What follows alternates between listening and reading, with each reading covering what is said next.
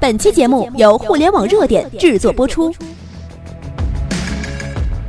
互联网头条新闻，重大事件，每天为你报道。欢迎来到互联网热点。那今天呢，我们来跟大家分享的是楼市再传消息，马云的预言或成真。马云曾经讲到，未来房子如葱。过去八年内，中国的房价整体上处于大幅上涨的状态。八年后，中国最便宜的东西可能就是房子。没错，今天中国一二线城市的房价如此之高，价格已经远远偏离了价值。这归根结底是由乌合之众的集体狂热推高的资产泡沫。你想想，现在一线城市的租售比大概不到百分之二，租房要出租七十年才能回本。这意味着换到股市就相当于七十倍的市盈率啊！而现在我大 A 股的平均市盈率也不过才十六点八倍而已。那么明眼人呢都能看出来，这种由羊群效应、投机情绪推高的畸形房价，其实不过是沙上筑塔。一旦投机的情绪降温了，裸泳者将会现出原形。好好想想国家发出的最强音吧：房子是用来住的，不是用来炒的。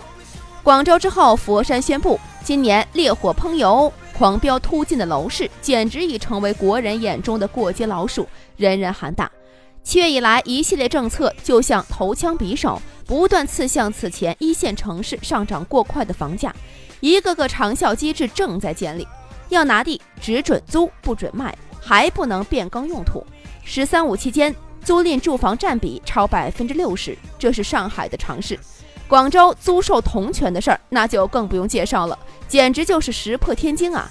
称得上是中国住房租赁史上一个里程碑式的进步。刚刚佛山也宣布了自己的住房租赁新政。那我们下面网页呢有图片，大家可以往下翻一下看看啊。佛山公布了自己的新政，恰恰在住建部发布通知后仅隔一天，这个速度是当真快的。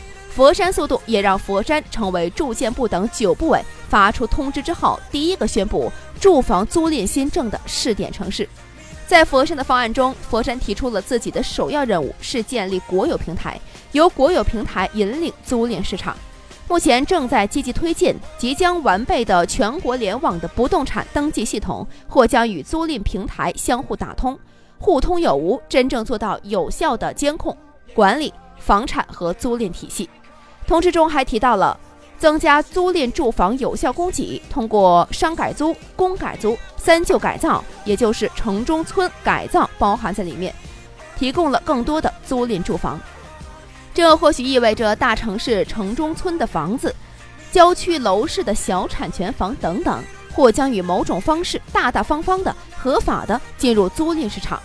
如此这般，大中城市可租赁的房子的供给将大大增加。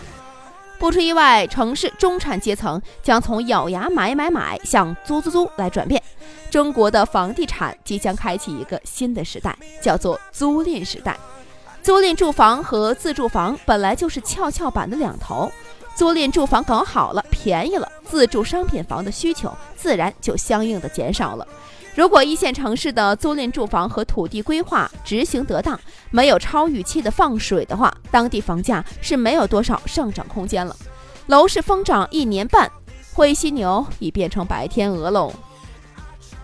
自打人民日报写了一篇灰犀牛，于是这本书就火了。但其实这本书好久了，而且啊，灰犀牛的概念也已经很久了。灰犀牛主要是跟黑天鹅对比而来的。黑天鹅事件是那种无法预料的突如其来的事件，而灰犀牛则属于大概率危机，就是一般常识之中，但大家呢就是拿它不当回事儿。比如一个人抽烟、喝酒、烫头，患癌症的可能性会大增，但大家总是觉得这事儿都是别人的事儿，自己家里供着菩萨，所以能幸免。金融危机或者经济危机到底算是黑天鹅还是灰犀牛呢？这是很多人都在讨论的。关键的问题在于，经济危机到底能不能提前发现？结论是当然可以。这就跟做股票一样，你说一只股票暴涨之前有没有发出底部信号呢？当然有，比如缩量到放量，比如底部连续平台整理，比如筹码集中等等。但问题的关键是你能够发现，但无法确定。也就是说呀。你返回头来看，一点问题都没有，基本都是符合特征的。但是站在原地看呢，却基本是无解的。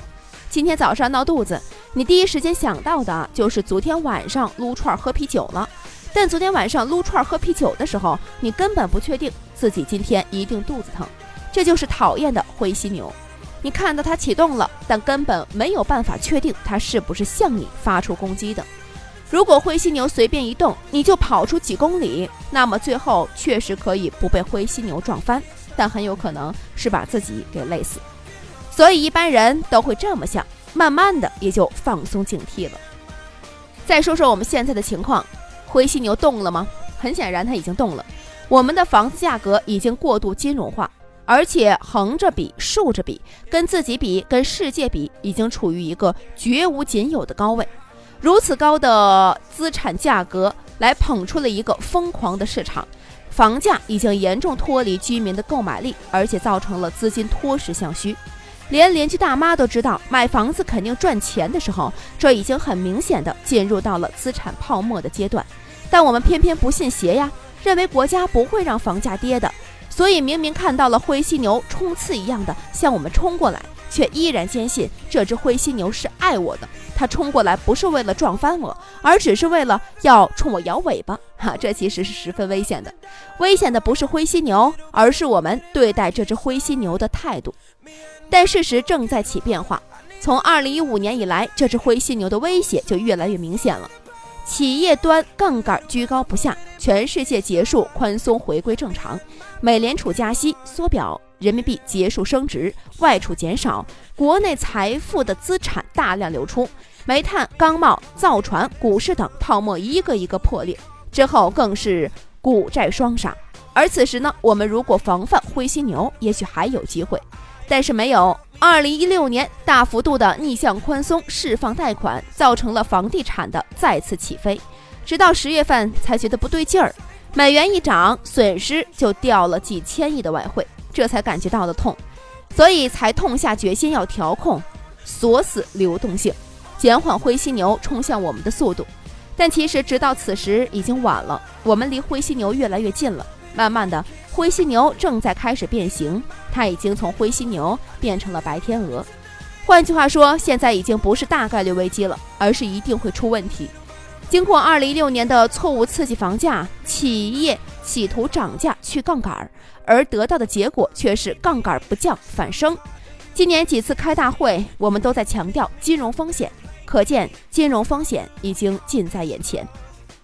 当灰犀牛变成了白天鹅，现在应该已经没有任何争论了，因为金融风险就在眼前。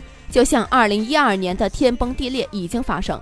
唯一的办法就是先保存关键资产，所以应对白天鹅的办法就是疏散群众，减小影响，同时还要甩锅，找到为危机买单的接盘侠。于是我们看到了一线城市严格调控、限制贷款，逼着一线城市降房价。为什么一线敢这么干呢？因为一线城市的财政收入不依赖土地，地方债务也是良性的，有钱还债，所以它有空间来挤泡沫。而二线城市就要区别对待了，最好的办法就是先锁死流动性，所以我们看到了很多城市选择了限售这一招，这相当于用了定身法来关闭交易，先把危机给延后。